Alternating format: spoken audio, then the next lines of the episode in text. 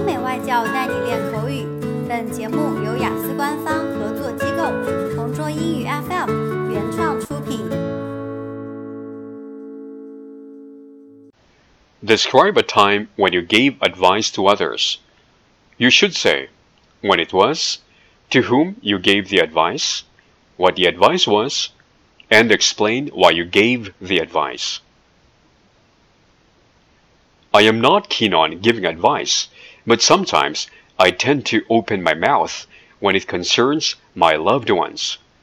You see, last week I was with my friend and got a chance to catch up with her.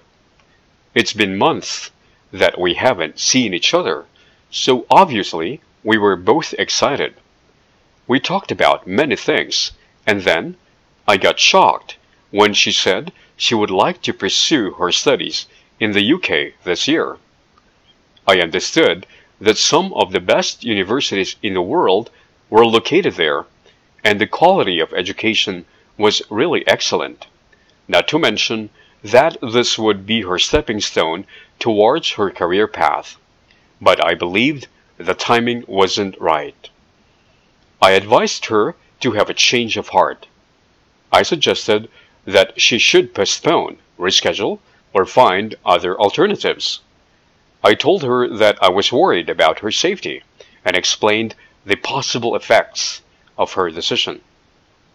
But I guess she made up her mind. To be honest, that's what I both hate and love about her. She tends to be stubborn. When she thinks of something, she tends to be passionate about it and just go for it. I just have to respect her, keep my fingers crossed, and wish her all the best. OK，今天的 Part Two 口语话题到此结束。想要获取每个季度最新完整口语话题，关注公众号“同桌雅思英语”，回复关键字“口语题库”就可以啦。